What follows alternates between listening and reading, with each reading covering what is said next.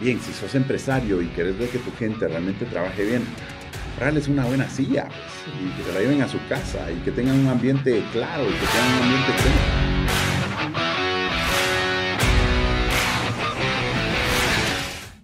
Amigos, bienvenidos a Company Paints, Manny Web con ustedes y el día de hoy tengo a Luis Castañeda con nosotros. Luis, qué bueno tenerte por acá. Excelente, emocionado de estar aquí contigo y de poder platicar este, este ratito. Súper, súper, bueno, déjenme que les presente a Luis como debe de ser. Luis Castañeda es gerente general de la Asociación de Gerentes de Guatemala, mercadólogo y publicista, cuenta con dos maestrías y un posgrado en dirección de empresas con trayectoria de más de 25 años en industrias específicas, consumo masivo, telecomunicaciones, automotriz. Tiene muchas experiencias muy interesantes de las cuales espero que nos platique el día de hoy. También es profesor universitario en maestrías, especialización en estrategias comerciales y también participa en algunas juntas directivas con el fin de ayudar en desarrollo estratégico y comercial para las empresas a las cuales apoya.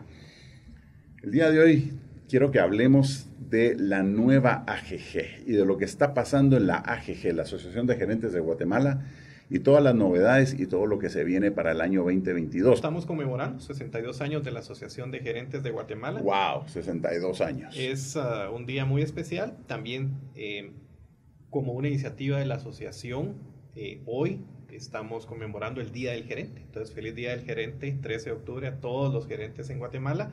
Y yo estoy cumpliendo un año estar a cargo de la Asociación de Gerentes. Entonces, tres fechas importantes o tres conmemoraciones hoy, justamente. Eh, pues bastante emocionado de estar aquí contigo, Manny, y pues compartir con, con toda tu audiencia también, que seguro podemos apoyarlos de alguna forma. Entrémosle a algunos temas importantes. ¿Por qué los gerentes deben de ser miembros de la Asociación de Gerentes? Mira, esa fue la primera pregunta que yo me hice cuando, cuando entré a estar a cargo de la Asociación de Gerentes y dije, personalmente he trabajado y había estado involucrado con la asociación hace más de 20 años. Eh, mi primer maestría yo la saqué con eh, una alianza que tenía en ese momento la Asociación de Gerentes con la universidad y dije yo, bueno, ¿y por qué alguien debería hacerse socio? Cuando ni siquiera yo estaba siendo socio antes de, ingresar en esta, en esta etapa. Y lo que hicimos fue buscar qué es lo que nosotros le aportamos a un socio. Tú puedes encontrar todo lo que nosotros damos de forma separada eh, en distintos lugares. Entonces, lo que nos planteamos fue el concepto que hoy llamamos el ecosistema del socio AGG, que tiene cuatro componentes básicos. Tiene el componente de formación, tiene el componente de asesoría, tiene el componente de networking y tiene el componente de comunicación. Componente de formación tiene que ver con todos los cursos, con todos los programas, con toda la capacitación que nosotros damos, ya sea para los socios o para las personas que no son socios a través de de, programas o cursos abiertos o in companies que trabajamos para las empresas. ¿A qué nivel van, van estas, estas capacitaciones y todos estos cursos que nos estás hablando? Mira, la asociación tiene un, un mercado bien definido. Eh, hay otras organizaciones que se enfocan en la parte técnica. Nosotros nos enfocamos en el grueso de la parte gerencial, la parte de liderazgo de las organizaciones. ¿Cómo hago yo para avanzar? ¿Cómo hago yo para subir a un nivel mejor? ¿Cómo, ¿Qué capacidades necesito yo para ir desarrollándome y obtener una mejor posición a nivel gerencial, a nivel de liderazgo? Ese es el enfoque básico que nosotros tenemos. Podemos llegar hasta eh, una junta directiva, podemos llegar a, ese nivel de habilidades, pero digamos que eso es menos de lo que nos requieren y a, lo, a lo largo del tiempo ha sido menos de lo que de lo que hemos visto.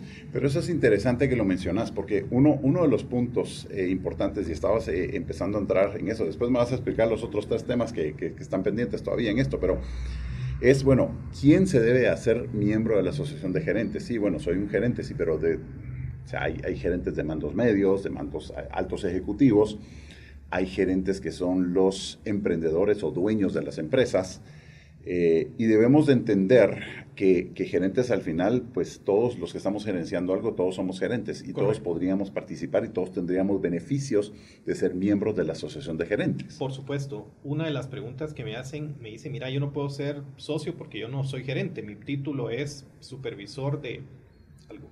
Entonces les digo, no, o sea, el tema es un poco conceptual, es nosotros somos em, la fuerza y liderazgo que tiene que llevar Guatemala a otro nivel. La gente que está enfocada en desarrollar empresas, la gente que está enfocada en desarrollar personas que puedan desarrollar empresas. Entonces, el tema de gerente es un poquito un concepto más que un título que tú puedas tener en, tu tarjeta de presentación o en tu cargo.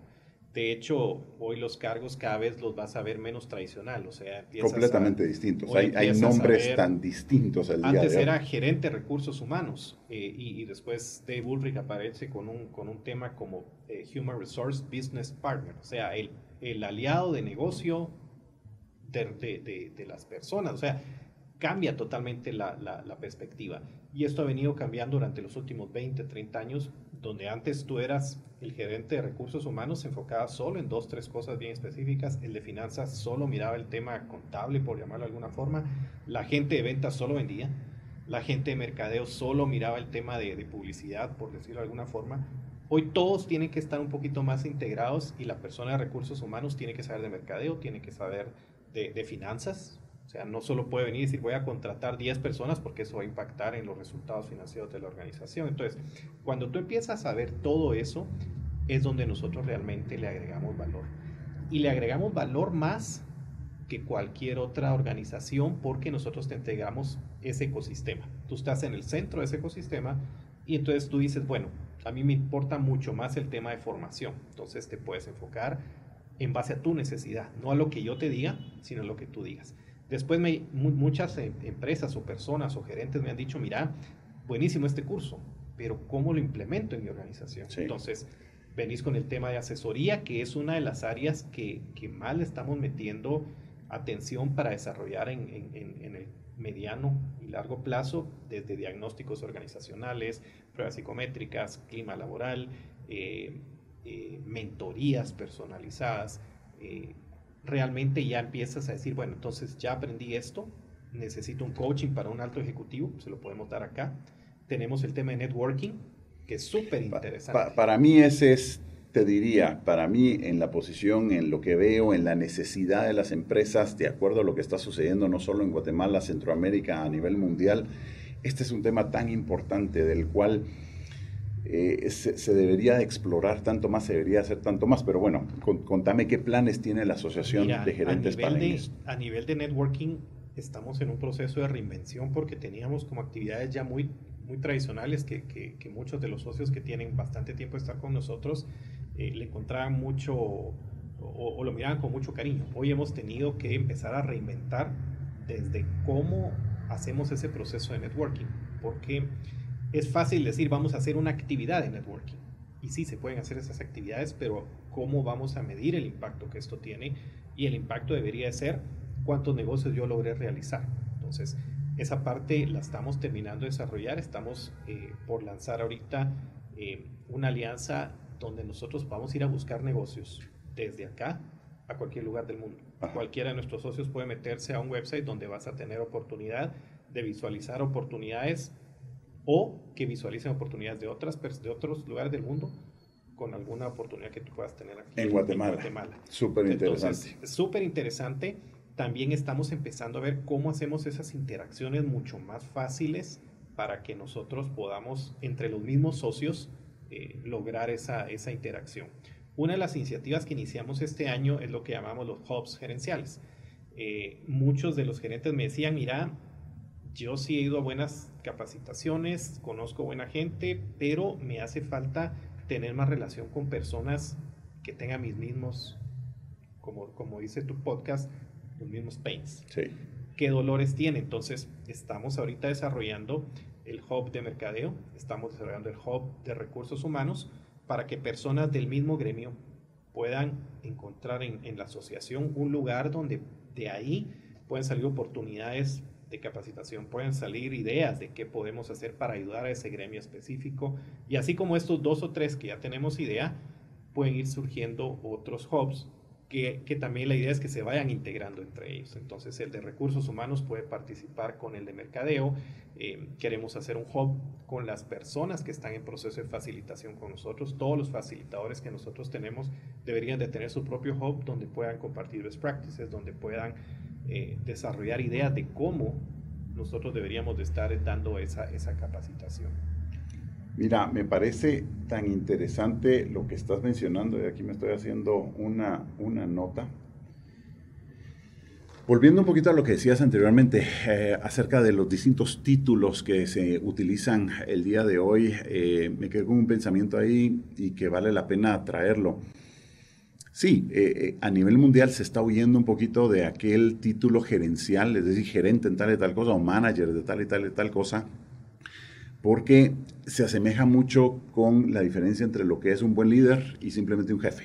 ¿sí? O un capataz, peor aún todavía, ¿no? Dependiendo de la cultura de cada uno de los países, lo vas a encontrar un poquito distinto, pero eh, al día de hoy nos queda tanto más claro que en las distintas posiciones gerenciales, si tengo que usar este tema ahorita o este título ahorita, tenemos que encontrarnos cómo somos de beneficio para la empresa, pero de igual manera para el equipo interno o el cliente interno que pueda estar atendiendo. Estabas mencionando algo de recursos humanos y definitivamente que tiene que ir enfocado en esa línea. Otro de los temas es que los modelos de management han cambiado en las empresas. Aquellas ideas donde solo tengo un, un, un, todopoderoso que es el CEO o el gerente general, en las empresas grandes se sigue utilizando y más aún en las empresas listadas en bolsa, etcétera, sí, tiene que terminar de haber un responsable de toda una operación ante un board o eh, los accionistas de una empresa si es que fuera listada en bolsa, como menciono. Pero para todos aquellos que son emprendedores, hay otro tipo de modelos de management hoy en día. Y esos modelos son modelos donde puedes tener tres managers y las empresas son hasta unos 300, 400 empleados. Si A exceden eso, se habla de tener cinco managers distintos y en eso estamos hablando siempre, el de finanzas, el administrativo, eh, puedes hablar del de ventas definitivamente, tienes que hablar del técnico y a veces puedes meter en sistemas o puedes meter algún otro manager más. En las más pequeñas, como te digo, hasta unos 300, 500 empleados y dependiendo de los giros de negocios vas a hablar del financiero administrativo, vas a hablar del de ventas y vas a hablar del de operaciones.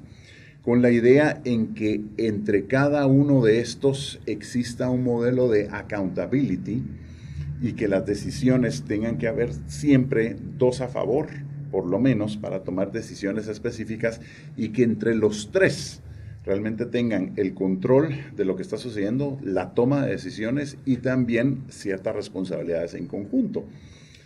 Y ahí vuelvo otra vez a lo que es el tema de la asociación de gerentes y tal vez volverle a decir a todos los gerentes que nos van a estar escuchando hoy, gerentes indistintamente si estás trabajando como ejecutivo de una empresa como, o, o si sos dueño de una empresa y eres el emprendedor en que hay, que hay que estar al día, Luis. Hay que estar al día con lo, que, con lo que está cambiando el mundo. O sea, si fuiste a la universidad, no digamos, si fuiste hace 15 años, saliste a la universidad, no digamos si hace 30 años o hace 40 años saliste a la universidad, no digamos si nunca fuiste a la universidad, que no tengo problema con los que no fueron a la universidad porque hay tanto emprendedor tan bueno, pero el punto a lo que quiero llegar es, tenés que estar al día, tenés que saber cuáles son los nuevos modelos de management. O sea, el, el, mundo empresarial no se quedó estático. El mundo empresarial ha seguido evolucionando como todo lo demás que evoluciona, como la tecnología y tantos otros aspectos de del mundo de las empresas. Súper interesante. Hay, hay, un libro que me gusta mucho de un autor que se llama Gary Hamel, eh, que se llama The Future of Management. En este libro, eh, Gary Hamel habla de que la forma en la que han sido manejadas las empresas no ha evolucionado durante los últimos 200 años. Y es justo lo que tú mencionabas. Tienes esta pirámide donde tienes a un CEO, a un gran director y después tienes eh, posiciones gerenciales y poco a poco se va abriendo la pirámide para abajo hasta puestos operativos. Él menciona que hay nuevas formas y debe haber innovación también en la forma en la que tú manejas las organizaciones. Y en este libro él plantea tres grandes retos eh, para el entorno actual. Y dice que las empresas tienen que ser tan innovadoras, tan, adaptarse al cambio como el cambio mismo. La innovación tiene que venir de todos y todos los días.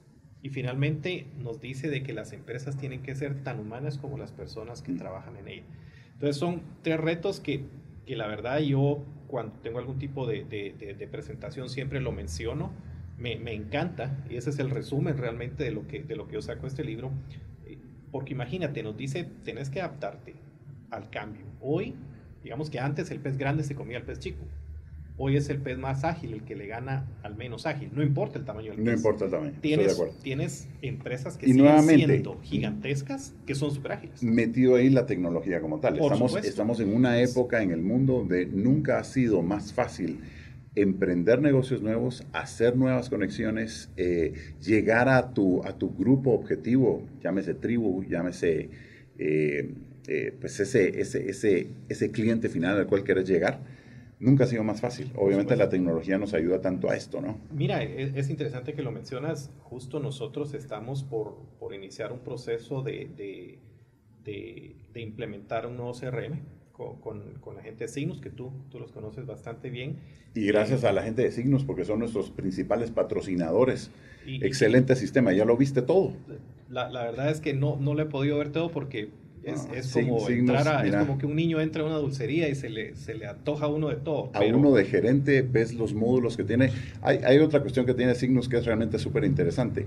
No pasa un mes sin que hayan o módulos nuevos o funcionalidades nuevas que cada vez te van haciendo ese proceso. Yo también, eh, desde que nos estuvieron cortejando ahí para que fuéramos nosotros fuéramos spokespersons de ellos y este canal sirviera para eso, realmente estamos fascinados con lo que esa gente tiene y hace y la capacidad tecnológica también que demuestran. Mira, y, ¿sabes qué es lo interesante de esto? Que, que a mayor o menor escala todas las empresas ya estamos involucradas con algún proceso tecnológico. En nuestro caso teníamos, digamos que, varias, varias áreas donde teníamos interacción tecnológica pero no interconectada entre todo. Entonces es muy difícil que tú puedas sacar el, el, el, analytics de toda tu organización y que te permita visualizar cómo no solo los entiendes mejor, sino cómo le sirves mejor a tu cliente, que en este caso a nosotros es, es, es nuestro socio. El equipo en AGGT está súper motivado. Eh, la verdad es bastante emocionante. Esperamos tenerlo listo ya Pronto. Pronto, sí. ¿Sabes cómo le llama la gente de signos a eso? Y me voy a meter, estamos en un paréntesis hablando de todo esto. Le, llaman, le llaman la empresa eh, estilo Frankenstein.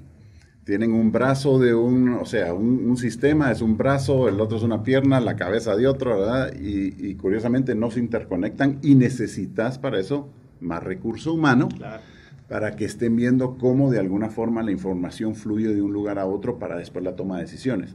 Al final del día, bueno, aquí nos metemos a otro tema. Yo quiero regresar a la parte del network, porque es que la parte del network a mí me parece eh, fascinante y es algo que realmente creo que se tiene que explotar tantísimo más. Pero bueno, cerrando este tema, al final del día, lo importante que es tener los sistemas adecuados es claro, para trabajar más eficientemente, para economizar en recursos, para ver de que sos más rentable, pero a nivel gerenciales y gerencias altas es la toma de decisiones vas a tomar decisiones cuando te cierta información. Ahora, cuando nunca tenés la información ni a tiempo ni consolidada, tenés que estar jalando de un lugar a otro eh, y pareces nuevamente el doctor Frankenstein que anda agarrando un brazo de uno, una pierna de otro y todo para ver cómo hace para pegarlos todos juntos y a ver si logra descifrar algo de la información. Ese es otro tema que, by the way, yo creo que les van a gustar todos los videos que la gente de Signus va a estar haciendo en la época de Halloween acerca del tema de Frankenstein. va a estar bueno, va a estar bueno. Va a estar bueno, sí, te van a llenar de ejemplos. Ok, pues no, mira, muy, muy motivados con esto porque eh, al final de cuentas, este reto que nosotros tenemos eh, no es... Ah, no es ah, no es ajeno a las empresas. Eh, yo creo que las empresas tienen que enfocarse y meterle todo su recurso a, todo su recurso a lo que le agrega valor. Claro. Y todo lo que puedas automatizar, todo lo que tú puedas eh, hacer que realmente en tu organización alguien le está dedicando tiempo y, y, lo que hace es perder el tiempo haciendo un reporte y lo puedes automatizar de alguna forma con alguna herramienta tecnológica.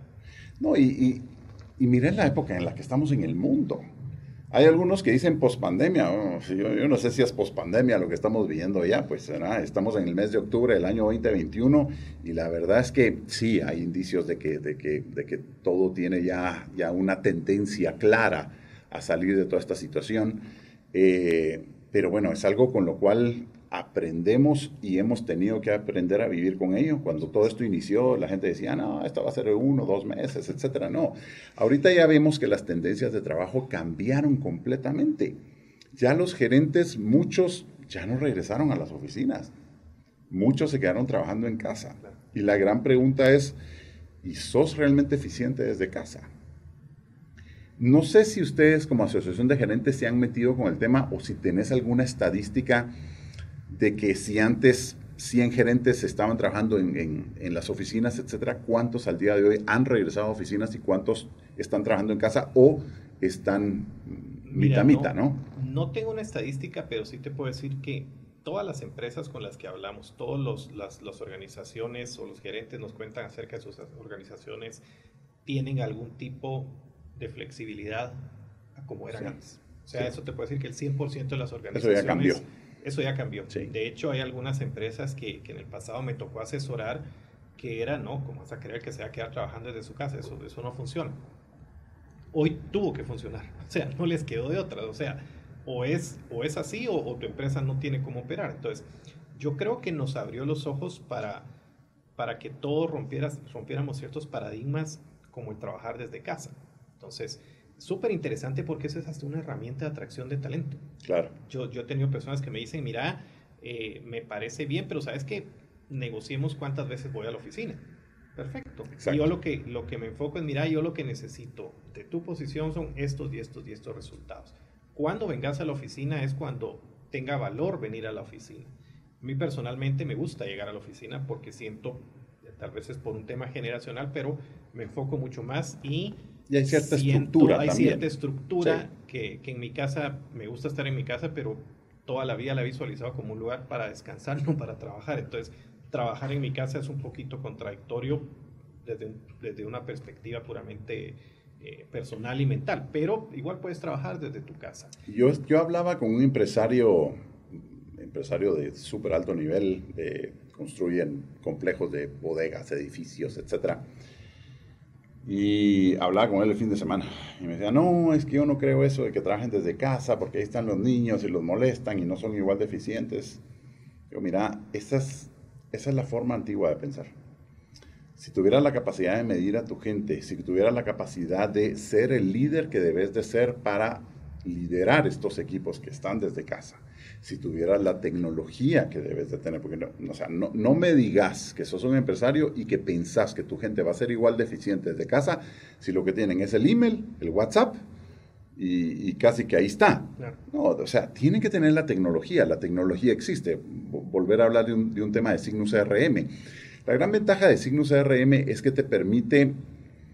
Hay, están los sistemas tradicionales de facturación, es decir, los ERPs. Un ERP te va a medir lo que fue en el pasado, lo que facturé ayer, lo que facturé hace una semana, lo que facturé hace un mes, hace tres meses, etc. La gran ventaja con un Signus CRM es que si quiero llegar a mis metas, y si quiero ser eficiente, voy a decirlo así, porque no únicamente está dirigido para los procesos de ventas, es qué es lo que debo hacer hoy, qué es lo que debo hacer esta semana, qué es lo que debo hacer este mes y este trimestre. Entonces son eh, ejemplos bien distintos, pero también si sos empresario y querés de que tu gente realmente trabaje bien, comprarles una buena silla, pues, y que se la lleven a su casa y que tengan un ambiente claro y que tengan un ambiente cómodo. Yo sé de empresas hasta que, hasta que han, pues, a nivel de videos y todo han visto, bueno, ¿dónde vas a trabajar en tu casa? Bueno, yo creo que va a ser en esta habitación, ok, ¿y qué color tiene? ¿Qué sé yo? Rojo, ¿saben ni qué color? Ok, bueno, aquí hay dos galones de pintura, lo vas a pintar de un color verde, lo vas a pintar de un color eh, blanco, un color más neutro, un color donde te sintas, donde estás verde con la idea de que, de que el verde te trae un poquito más de tranquilidad y etcétera, y, pero un color blanco, un color más, entonces ¿Y, qué, cuestan dos galones de pintura, por Dios? ¿Verdad? Para, para ver de que tu gente siga siendo realmente eh, eficiente y hacerles cómodo la estancia a tu gente en sus casas. Entonces también a los empresarios y a los gerentes también tenemos que pensar en esos temas, pues, ¿verdad? Porque si nuestra gente trabajaría desde, desde casa, pues también tenemos que hacérsela más fácil. Pero Volvamos al tema de network. Ay, nos están diciendo, tenemos que hacer un corte ahorita. Volvemos entonces con el tema de networking de la AGG.